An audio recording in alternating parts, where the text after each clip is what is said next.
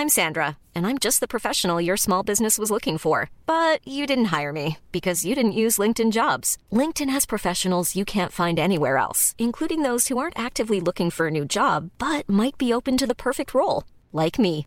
In a given month, over 70% of LinkedIn users don't visit other leading job sites. So if you're not looking on LinkedIn, you'll miss out on great candidates like Sandra. Start hiring professionals like a professional. Post your free job on linkedin.com/people today. Millions of people have lost weight with personalized plans from Noom, like Evan, who can't stand salads and still lost 50 pounds. Salads, generally, for most people, are the easy button, right? For me, that wasn't an option. I never really was a salad guy. That's just not who I am. But Noom worked for me. Get your personalized plan today at Noom.com. Real Noom user compensated to provide their story. In four weeks, the typical Noom user can expect to lose one to two pounds per week. Individual results may vary. Parmi les créatures du folklore nord-américain, il y en a une qui intéresse à la fois les ufologues, les cryptozoologues et même quelques démonologues. Il s'agit du Mothman, ou en français l'homme phalène, ou l'homme papillon en fonction des préférences de traduction. Pour certaines personnes, l'apparition du Mothman dans les années 60 était annonciatrice de l'effondrement du Silver Bridge aux États-Unis qui a tué 46 personnes, dont de nombreux enfants, le 15 décembre 1967. Alors comment une créature peut être considérée à la fois comme un cryptide, un extraterrestre, un démon et le signe avant-coureur d'une catastrophe meurtrière? Eh bien, c'est ce que l'on va essayer de comprendre ensemble. C'est parti pour un nouveau moment de culture. Pour commencer, quelques petites précisions. Tout au long de l'épisode, nous utiliserons le nom d'origine qui est Mothman, soit la traduction qui nous semble la plus logique, qui est homme phalène. De plus, pour tout ce qui concerne les témoignages, nous nous basons sur le livre de John Keel, La prophétie des ombres. Cet ouvrage est considéré par beaucoup comme LA référence sur le sujet, puisque l'auteur y a compilé un grand nombre de témoignages censés être liés à l'observation de la créature. Et même si de nombreux ufologues critiquent Kiel pour avoir déformé des propos recueillis afin d'arranger son histoire, ce livre reste tout de même la référence sur le sujet, donc bah, on fera avec. hein. Pour comprendre l'origine du folklore autour du Mothman, il faut se diriger en Virginie occidentale aux États-Unis, et plus exactement dans la ville de Point Pleasant. C'est le 16 novembre 1966 que l'apparition d'une étrange créature dans cette ville sera relayée dans le journal local. La veille, vers 23h30, le 15 novembre 1966 donc, deux couples, Roger et Linda Scarberry et Steve et Marie Mallette, auraient traversé une zone de Point Pleasant qui se nomme la zone TNT. Elle porte ce nom car durant la Seconde Guerre mondiale, des explosifs y étaient fabriqués. Ces deux couples, habitués des lieux, se seraient rendus sur la zone afin de vérifier si certains de leurs amis y étaient présents. Et non, ce soir-là, il n'y aurait eu personne. Il faut savoir que le lieu est alors abandonné depuis une vingtaine d'années et que de nombreux jeunes se sont appropriés cet endroit pour y faire de la motocross, des pique-niques ou pour s'isoler dans leur voiture. À deux, entre amoureux. Par ailleurs, ce lieu n'a jamais été réputé comme étant hanté. C'est Linda qui aurait été la première à apercevoir dans le noir deux cercles rouges de 5 cm, distants l'un de l'autre de 15 cm. D'après elle, il s'agissait d'une chose de couleur grise marchant sur deux jambes comme un humain. Après avoir pris peur, les quatre amis auraient repris la route, mais la créature les aurait poursuivis grâce à ses ailes semblables à celles d'une chauve-souris. Voici les témoignages qui ont été recueillis par le shérif adjoint Millard Alstead lorsque les quatre jeunes sont arrivés au bureau des autorités locales. Cela avait la forme d'un homme, mais en plus grand, peut-être entre 2m20 et 2m50, et cela avait de grandes ailes attachées dans le dos. Mais ce sont ses yeux qui nous ont frappés. La chose avait deux yeux aussi gros que des feux réfléchissants de voiture. On faisait du 160 à l'heure, et cet oiseau restait à notre hauteur. Il ne battait même pas des ailes. J'entendais le bruit qu'il faisait. Il couinait, comme une énorme souris. Il nous a suivis jusqu'aux limites de la ville. Il y a un truc bizarre aussi, c'est qu'on avait remarqué un chien en venant, mort sur le bord de la route. Un très gros chien, mais quand on est repassé quelques minutes après, le chien avait disparu. Ce dernier détail à propos du chien mort peut vous paraître quelque peu anecdotique. Néanmoins, nous y reviendrons plus tard dans la vidéo. De son côté, le shérif adjoint dira ceci à propos des quatre jeunes. Je connais ces mômes depuis qu'ils sont nés. Ils n'ont jamais provoqué le moindre trouble, et cette nuit-là, ils étaient vraiment morts de peur. J'ai pris leur histoire au sérieux. Vers 2h du matin, l'adjoint se rend sur place et ne verra rien. Le même jour, le shérif George Johnson donna une conférence de presse à propos de cette histoire. En parallèle, le premier article sur cette étrange créature est publié dans le journal local Point Pleasant Register. Dans les quelques lignes de la journaliste Marie Ayer, les deux jeunes hommes parlent d'un oiseau, d'un homme avec des ailes, de quelque chose qu'il faut visualiser comme un ange, mais à aucun moment il n'est question d'un homme phalène. Ce nom lui sera donné quelques jours plus tard dans un article d'un autre journal. Ce serait d'ailleurs le rédacteur en chef qui aurait voulu surfer sur le succès de la série Batman diffusée depuis le début de l'année, en évoquant quelques ressemblances avec un personnage de la BD, Killer Moth. Ouais, niveau origine du nom pour un cryptide, euh, on a déjà vu mieux. Mais de la même façon que pour les serial killers, donner un nom à quelque chose d'inconnu le rend tout de suite plus concret, et donc plus vendeur. Le Mothman était né, et commence à se faire connaître petit à petit dans tous les États-Unis. Aussi, le jour de la publication du tout premier article et donc de la conférence de presse, des habitants de Point Pleasant ont organisé une battue pour tenter de capturer la créature. En vain. Pourtant, le soir même, près de la zone TNT, un couple et leur fille semblent avoir vu la créature près de leur voiture. On aurait dit qu'il était allongé sur le sol. Il s'est redressé lentement. Une grosse chose grise, plus grande qu'un homme, avec des yeux d'un rouge luisant, terrifiant. Après ça, les témoignages s'enchaînent. Le 17 novembre, un garçon âgé de 17 ans affirme avoir été poursuivi par un gigantesque oiseau sur près d'un kilomètre. Le 18, deux pompiers, Paul Yoder et Benjamin Enoch, affirment avoir vu dans la zone TNT un oiseau géant aux yeux rouges. C'était un oiseau, absolument, mais il était énorme. On n'avait jamais vu un truc pareil. Le 20, cinq adolescents auraient vu une créature ailée au détour d'une route. Elle se trouvait apparemment derrière des rochers et quand les phares de la voiture l'auraient éclairée, elle serait partie se réfugier en forêt. Personne ne nous croit parce qu'on est des ados, mais c'était vraiment effrayant. Le même jour, un homme d'affaires serait tombé nez à nez avec une apparition grise de 2 mètres 30 aux yeux flamboyants avant qu'elle ne s'envole. Le 24, c'est une famille de 4 personnes qui affirme avoir vu une créature géante volante aux yeux rouges près de la zone TNT. Le 25 à 7h45, c'est un certain Thomas Yuri qui aurait aperçu dans un champ au nord de la zone TNT une forme humaine grise de grande taille. Soudain, il a déployé une paire d'ailes et il a décollé tout droit, comme un hélicoptère. Il a viré au-dessus de ma décapotable et il a commencé à faire des cercles à une hauteur équivalente à trois poteaux de téléphone. Il continue à voler juste au-dessus de ma voiture même quand j'ai atteint le 120. Cette chose avait une envergure d'au moins 3 mètres. Ça aurait pu être un oiseau, mais je n'en ai jamais vu de pareil. Le 26, c'est dans la ville de Saint-Alban, à 50 km de Point Pleasant, que Madame Ruth Foster dit avoir vu l'homme phalène dans son jardin. Il était debout sur la pelouse près du porche. Il était grand, avec des yeux rouges, très gros, qui lui sortaient de la figure. Mon mari fait 1m90 et cet oiseau avait à peu près la même taille. Peut-être un peu plus petit. Il avait une drôle de petite tête. Je n'ai pas vu de bec. Tout ce que j'ai vu, c'était ses gros yeux rouges globuleux. J'ai hurlé et je suis rentré dans la maison. Mon beau-frère est sorti pour voir, mais la chose avait disparu. Le 27, la créature aurait été vue à Mason, à 20 km de Point Pleasant. Connie Carpenter, une jeune fille de 18 ans, affirme l'avoir vue vers 10h30. Elle décrit la créature comme étant une immense silhouette grise, aux yeux ronds, rouges et extrêmement brillants. Elle dit que la chose déploya une paire d'ailes d'environ 3 mètres d'envergure et s'éleva du sol à la verticale. Cela avait la forme d'un homme, mais en beaucoup plus grand.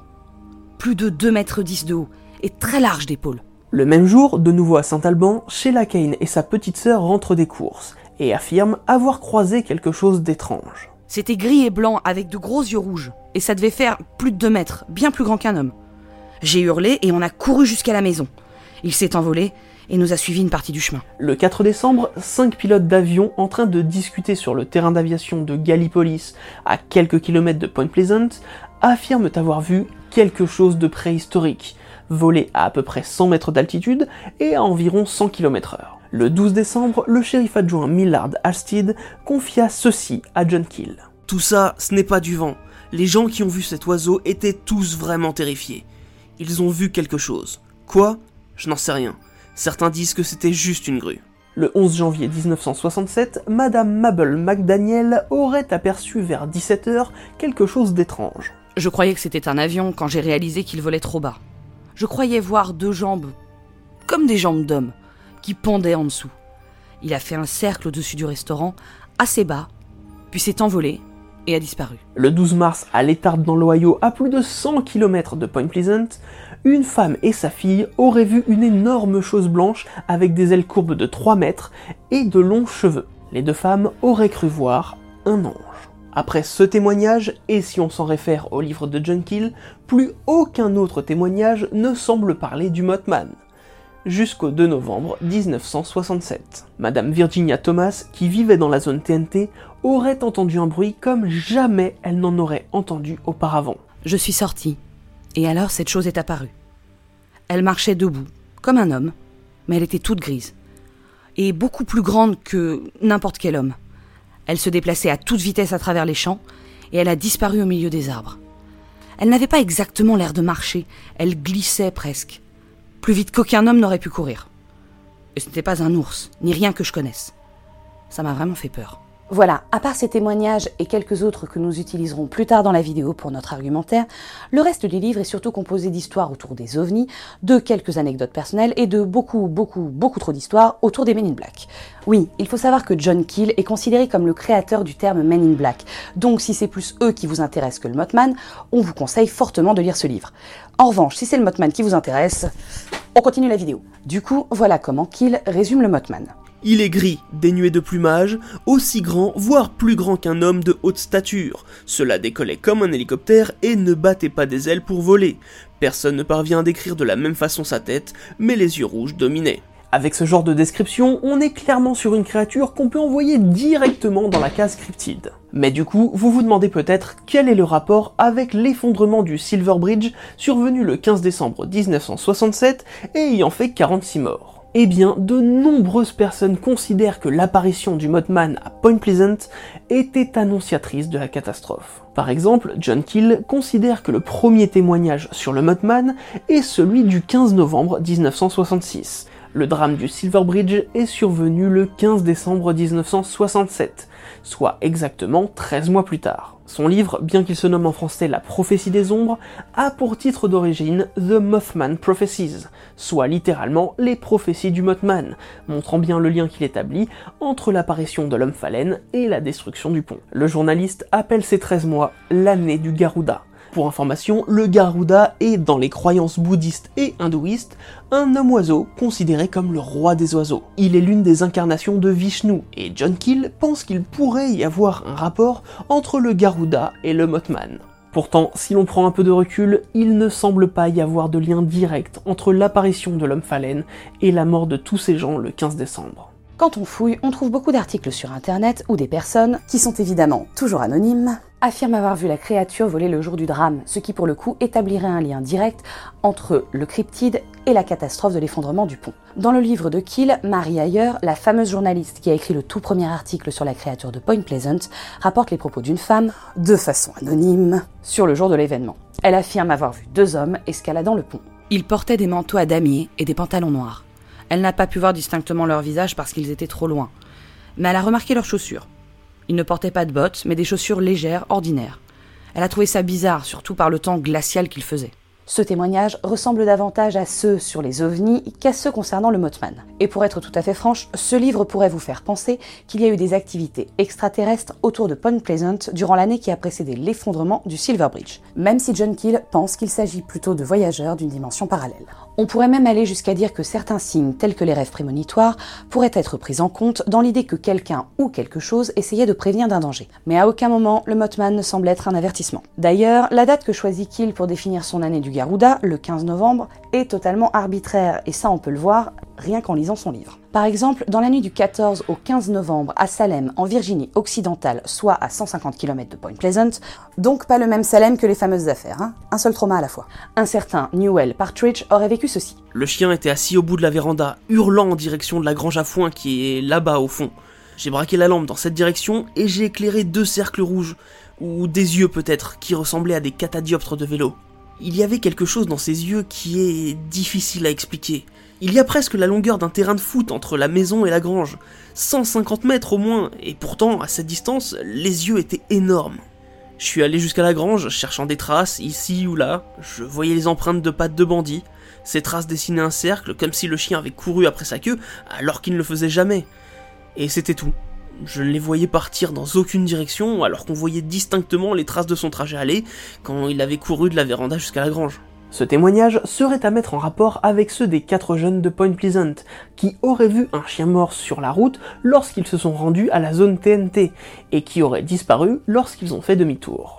Impossible de dire s'il s'agissait bien du corps de bandit, mais impossible également de ne pas dire que le Mothman faisait déjà son apparition avant le 15. Et même sans prendre en compte ce témoignage, qu'il rapporte tout de même dans son livre que le 1er novembre 1966, un garde national de Point Pleasant aurait vu une forme perchée sur une grosse branche derrière les hauts grillages. Au début, il pensa que c'était un homme en combinaison marron. C'était aussi large qu'un homme, mais après l'avoir détaillé quelques instants, il se dit que c'était plutôt une espèce d'oiseau. Le plus gros oiseau qu'il n'ait jamais vu. De plus, une femme assez haut placée de Point Pleasant aurait déjà vu cette étrange créature avec son père en mai 1961. J'ai ralenti, et en approchant, on pouvait voir qu'il était beaucoup plus grand qu'un homme, une grande silhouette grise. Elle se tenait au beau milieu de la route. Et puis, une paire d'ailes s'est dépliée derrière son cou, qui occupait quasiment toute la largeur de la route. On aurait presque dit un petit avion. Et puis il a décollé à la verticale, disparaissant en une seconde, on était tous les deux complètement terrifiés. J'ai mis les gaz et déguerpis. On en a parlé entre nous avec mon père et on a décidé de ne rien raconter à personne. Qui nous aurait cru?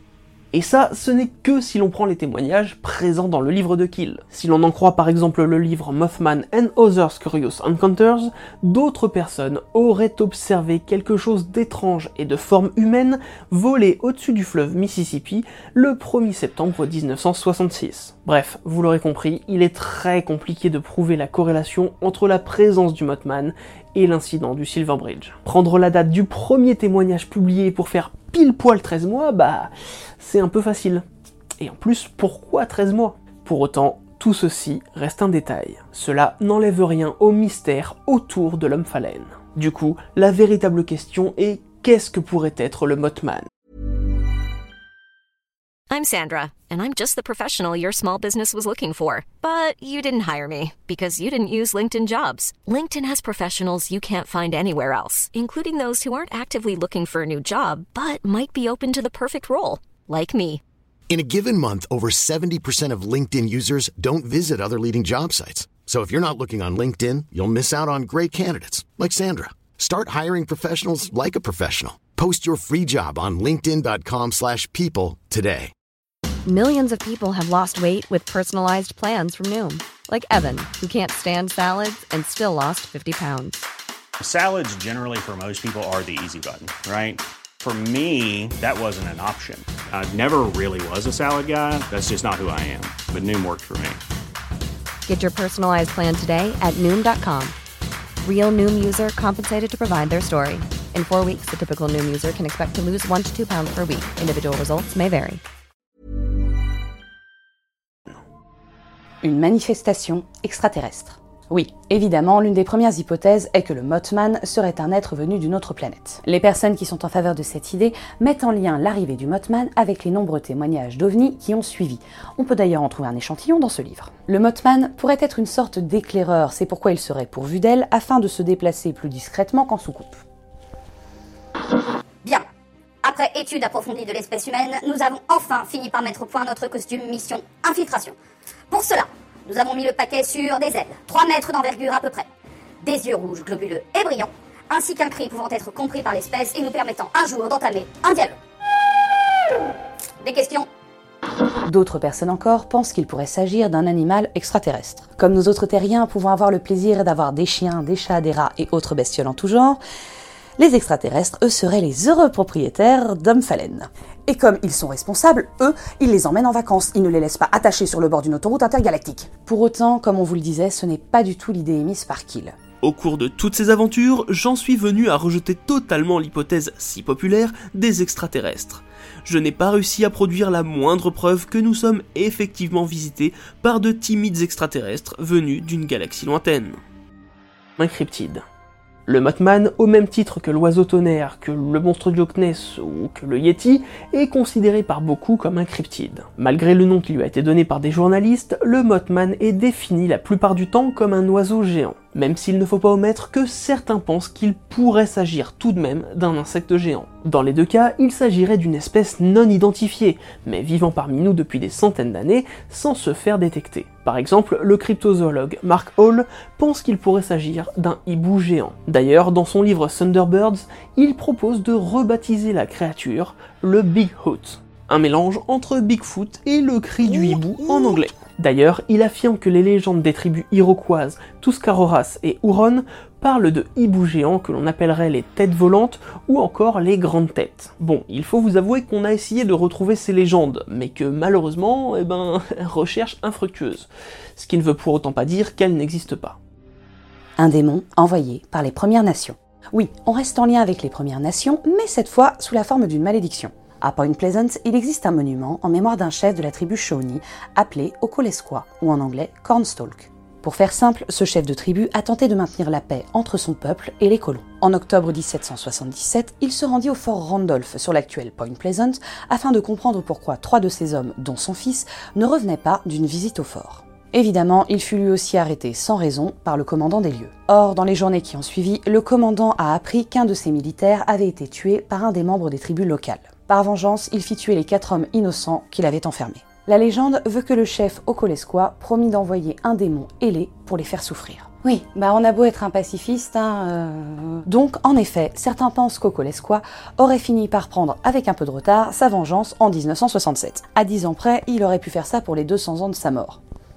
Dommage. Un canular ou des essais de la NASA? Évidemment, le canular est envisagé par un petit nombre d'enquêteurs. Et là, on va carrément laisser de côté l'idée que certains témoignages seraient des faux. Certes, il y a de grandes chances pour que quelques-uns soient là pour se faire mousser, mais on va partir du principe que ceux rapportés par Kill viennent de personnes de bonne foi. Le problème du canular, c'est que de nombreuses personnes ont vu le Mothman en pleine journée, et du coup plus difficile de camoufler un mauvais déguisement. Cependant, de très nombreuses descriptions font tout de même penser à un homme en deltaplane. On peut citer évidemment les ailes de très grande envergure, les ailes qui ne battent pas, et les poursuites à très grande vitesse en planant. D'ailleurs, dans son livre, Kill dit dans un sens, cela ressemblait un peu à un deltaplane, mais en 1967, le deltaplane était un sport inconnu. Le problème, encore une fois, c'est que lorsque l'on regarde d'un peu plus près, les prémices du deltaplane datent tout de même de 1811 et seront même améliorées en 1890. Le deltaplane en tant que sport commencera à voir le jour dans les années 1970, donc après tous les événements de Point Pleasant. Mais entre ces deux dates, il s'en est passé des choses. Et entre autres choses, les travaux d'un certain Francis Rogallo, ingénieur aéronautique américain qui a travaillé pour la NASA. Qui plus est, dans l'état de Virginie, l'état à côté de la Virginie occidentale. Alors oui, il peut s'agir ici d'un pur hasard, et d'ailleurs on le sait, Rogallo travaillait sur un aéronef pour le sport, mais sur son temps libre. Tout de même, il y a quand même de quoi se poser des questions. Enfin, imaginez-vous voir un homme avec ce genre d'engin alors que le deltaplane n'est pas connu. Il se peut totalement qu'un petit malin se soit entraîné avec un nouveau modèle de deltaplane à la fin des années 60, ou encore s'en soit carrément servi pour faire un gag. Malgré tout ça, rien ne peut expliquer les décollages à la verticale, comme le rapportent certains témoignages. Et surtout, ni la NASA ni l'US Air Force n'ont confirmé, ni infirmé, qu'il y avait bien eu des tests dans les environs de Point Pleasant dans les années 66-67. Du coup, impossible pour nous de confirmer qu'il s'agissait bien de ça. Un simple oiseau. Bien sûr, on finit cette liste d'hypothèses par la plus crédible. De nombreuses personnes parlent surtout d'un oiseau lors de leur témoignage. Le Mothman serait juste un oiseau. Et il y a quelques candidats dans la liste. La chouette effraie est soutenue par Joe Nickel, qui publia son avis dans le magazine Skeptical Inquirer en 2002. Pour lui, les yeux rouges du Mothman seraient dus à la réflexion de la lumière dans les yeux de cette chouette. Mais bon, cette espèce fait en général entre 30 et 40 cm de hauteur pour une envergure de plus d'un mètre. Sa tendance à vivre dans les lieux abandonnés ainsi que sa vie nocturne sont souvent les arguments les plus utilisés. Mais franchement, ce n'est pas forcément la meilleure candidate. La grue du Canada est soutenue par le biologiste Robert Smith de l'Université de Virginie occidentale. Pour lui, tout colle. Elle a une envergure de 2 à 2,50 mètres, ce qui en fait un oiseau capable de planer. Elle peut rester en l'air pendant plusieurs heures, ne nécessitant que des battements d'ailes occasionnels. Les adultes sont presque entièrement gris. Elle a le front rouge. Quelques individus peuvent errer lors des routes de migration. Elle n'est pas de la région, donc peu identifiable pour les habitants. Enfin, son cri peut faire penser à celui d'une souris, comme le stipule le témoignage des deux couples.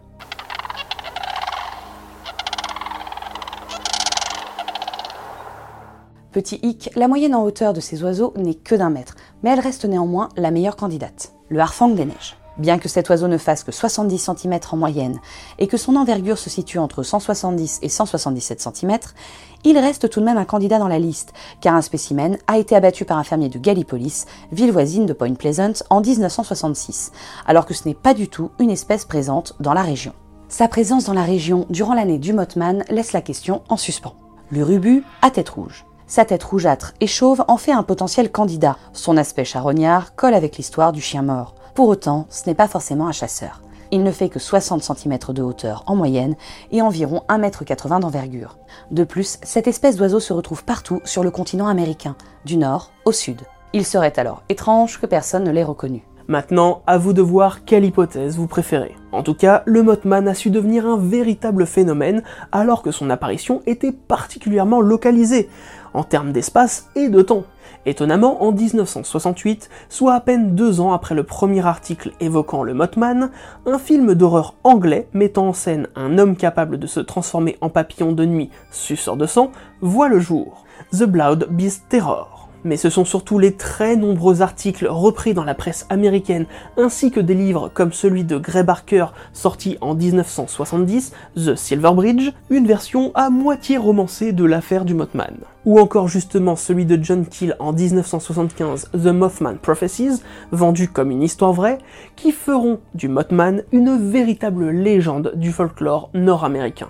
Le rôle du Mothman est alors clair. Il est annonciateur de catastrophes. La notoriété de la créature prend vite du terrain, puisqu'en 1977 sort le roman Les yeux de l'épouvante de Jimmy Guilleux. Il s'agit d'un roman français et dans son histoire, l'homme phalène fait des apparitions dans le Var. En 1997, l'inspecteur Mulder évoque le Mothman dans le quatrième épisode de la saison 5 de X-Files, alors que nos deux membres du FBI sont à la recherche d'une créature aux yeux rouges qui hante une forêt de Floride.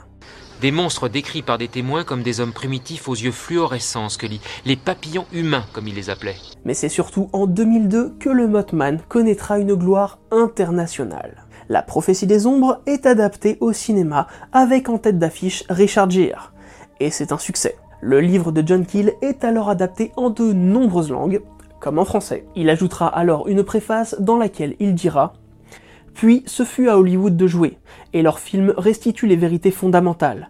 Pas une tâche facile pourtant, mais la vérité est toujours la chose la plus difficile à exprimer. Trois ans après cette adaptation, le film La Voix des Morts met en scène un héros qui reçoit des messages de l'au-delà, annonçant des catastrophes par le biais de trois hommes papillons. La même année, le Mothman débarque dans Castlevania Down of Sorrow sur DS. En 2011, le personnage de Moth débarque dans Bob l'éponge avec de grands yeux rouges faisant référence à la fois au Mothman et à Killer Moth de Batman. Dans Martin Mystère, un épisode de la saison 2 s'appelle carrément Attack of the Mothman et se passe en France et on le retrouve aussi dans Fallout 76 en 2018 en tant que créature cryptide à tuer. Aujourd'hui, le Mothman est devenu une véritable attraction touristique pour la ville de Point Pleasant, et ce, malgré le possible lien établi avec la catastrophe du Silver Bridge qui a tout de même causé la mort de 46 personnes. En 2002, la ville de Point Pleasant organise le premier festival du Mothman, qui a maintenant lieu tous les ans, attirant en moyenne 10 000 personnes. Bon, évidemment, pas en 2020. En 2003, c'est une statue du Mothman de plus de 3 mètres qui est installée dans la ville et il y a même une Mothcam dispo 24 sur 24 pour surveiller la sculpture depuis chez vous. Ne demandez pas à quoi ça sert, on n'en a aucune idée. En 2005, c'est un musée consacré au Mothman ainsi qu'un centre de recherche du cryptide qui ouvre dans la ville. Pour la petite anecdote, en juin 2020, à la suite des mouvements Black Lives Matter, une pétition est lancée pour que toutes les statues des Confédérés à travers les États-Unis soient remplacées par des statues du Mothman. Au moment de l'écriture de cette vidéo, la pétition est presque arrivée à son objectif de 5000 signatures. Mais le Mothman, malgré son origine très localisée, fait parfois des apparitions sur des sites à sensation. Par exemple, en 2001, il aurait été vu le jour des attentats du 11 septembre. Et en 2016, la chaîne WCHS diffuse une photo qui aurait été prise sur la route 2 de Point Pleasant qui pourrait être le Mothman. Voilà, n'hésitez pas à nous rejoindre si vous en avez envie sur les réseaux sociaux. Quant à nous, on va se dire à très vite pour un nouveau moment de culture.